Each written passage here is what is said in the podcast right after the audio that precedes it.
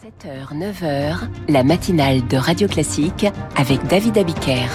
Et pour l'heure, avec Charles Bonner qui présente le journal de 7h30. Avec à la une ce matin des questionnements. Faut-il moins d'animaux dans les élevages pour verdir l'agriculture? Peut-on s'occuper de la politique du climat quand on a travaillé pour un pétrolier? Et puis le roi de la crypto-monnaie était-il simplement un escroc? Et juste après ce journal, Christian Macarian évoquera les enjeux du déplacement de Catherine Colonna en Arménie. Et puis Michel Sardou revient sur scène ce soir à Rouen. L'occasion pour Marc Bourreau de consacrer un journal imprévisible aux provocations du chanteur. Enfin, David Barou célèbre les bienfaits économiques de la fête de la bière qui se termine aujourd'hui, Oktoberfest en allemand. À la une ce matin, un sommet sur l'élevage pour réfléchir à un avenir durable. Une agriculture plus verte, un enjeu devenu majeur. On parle de baisse d'émissions de CO2 de 15% d'ici 2030 dans les objectifs nationaux.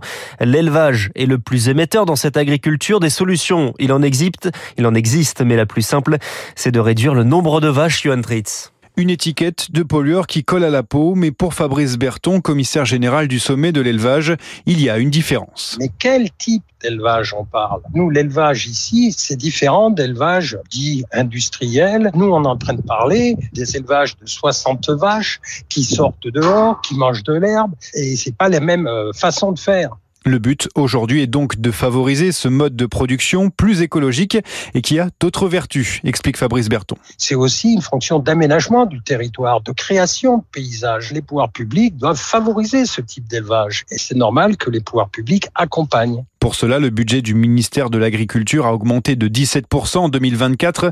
Un gouvernement qui était plutôt inactif ces dernières années, explique Aurélie Catalo, directrice du programme politiques agricoles et alimentaires à l'IDRI. Le gouvernement français est extrêmement frileux à organiser la transition de l'élevage, notamment parce que cette transition, elle passe par une baisse du nombre d'animaux, qui est un sujet extrêmement sensible. Et donc, il y a plutôt une attitude de laisser faire, de constat. Le ministre de l'Agriculture, Marc Fesneau, sera en déplacement au sommet aujourd'hui. Des échanges sont prévus avec différents acteurs pour parler de ce plan pour un élevage durable tant espéré. Territoires ruraux riment souvent avec déserts médicaux. 6 millions de Français n'ont pas de médecin traitant, dont 600 000 ont des afflictions de longue durée. Emmanuel Macron veut que les choses changent d'ici la fin de l'année.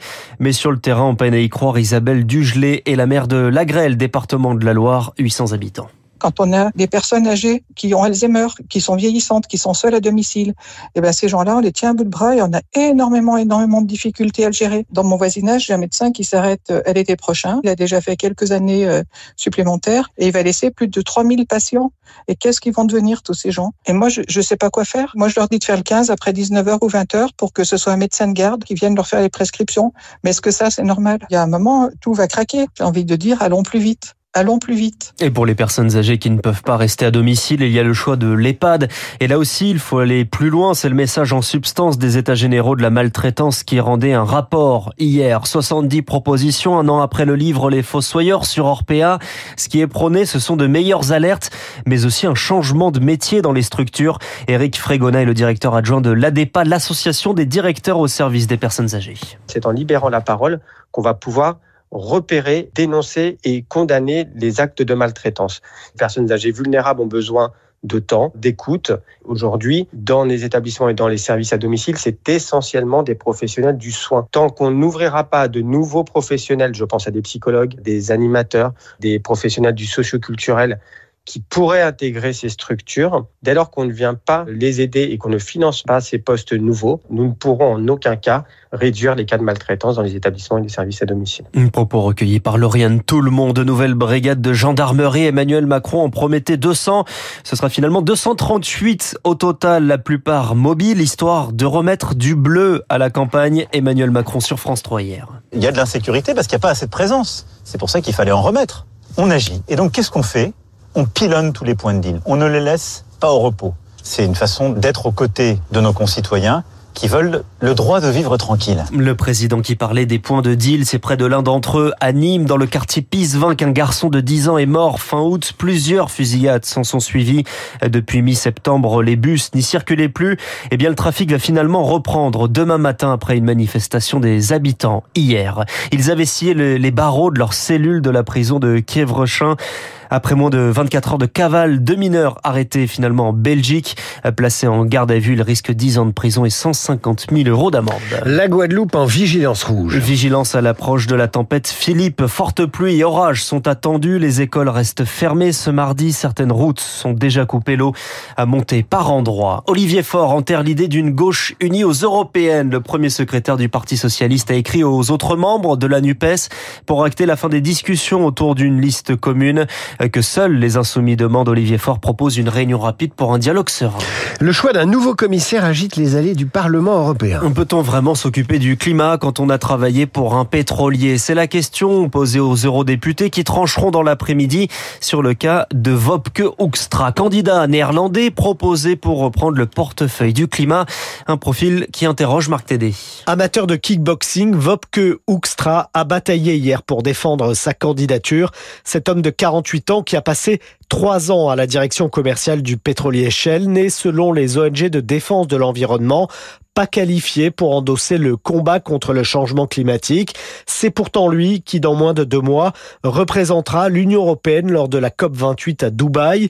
Les écologistes reprochent également à ce Néerlandais de s'être opposé dans son pays à un plan de lutte contre les émissions d'azote l'an dernier ou plus récemment à l'arrêt de l'exploitation d'un gisement gazier. Cet ancien ministre des Finances laisse aussi un souvenir amer aux dirigeants des pays du sud de l'Union. En pleine crise sanitaire, il s'était opposé aux mesures de solidarité financière destinées à aider les États les plus touchés par le Covid. Il suggérait plutôt à ce moment-là d'enquêter sur leur gestion budgétaire. Marc Tédé, il incarne tout à la fois, la réussite et la chute, réussite dans l'économie moderne, considéré comme le Mozart des crypto-monnaies. Sam Bankman-Fried est accusé du plus grand scandale dans le secteur. Eric Mauban, il comparait à partir d'aujourd'hui dans un tribunal de New York. À 32 ans, Sam Bankman-Fried est devenu euh, en quelques mois une vedette du monde des crypto-monnaies. Il se montrait toujours euh, en short, euh, bousculant ainsi tous les codes de la profession, hein, de quoi ravir ses clients. L'ancien trader a créé FTX, une plateforme de transactions qui a rencontré un vif, euh, un vif succès, jusqu'à devenir la deuxième plus grosse plateforme mondiale d'échange de crypto-monnaies jusqu'au jour où quelques-unes d'entre elles ont fortement baissé. Cela a créé un, vent de panique que FTX n'a pas su gérer.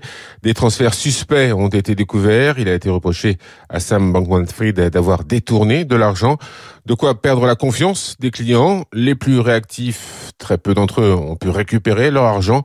Les autres, près d'un million, ont tout perdu. Le procès qui débute aujourd'hui à New York tentera de faire la lumière sur les responsabilités de Sam Bankman-Fried. Eric Mauban, merci Eric. 21 ans qu'il n'avait plus joué en Ligue des Champions. Le Racing Club de Lens a connu entre-temps la deuxième division.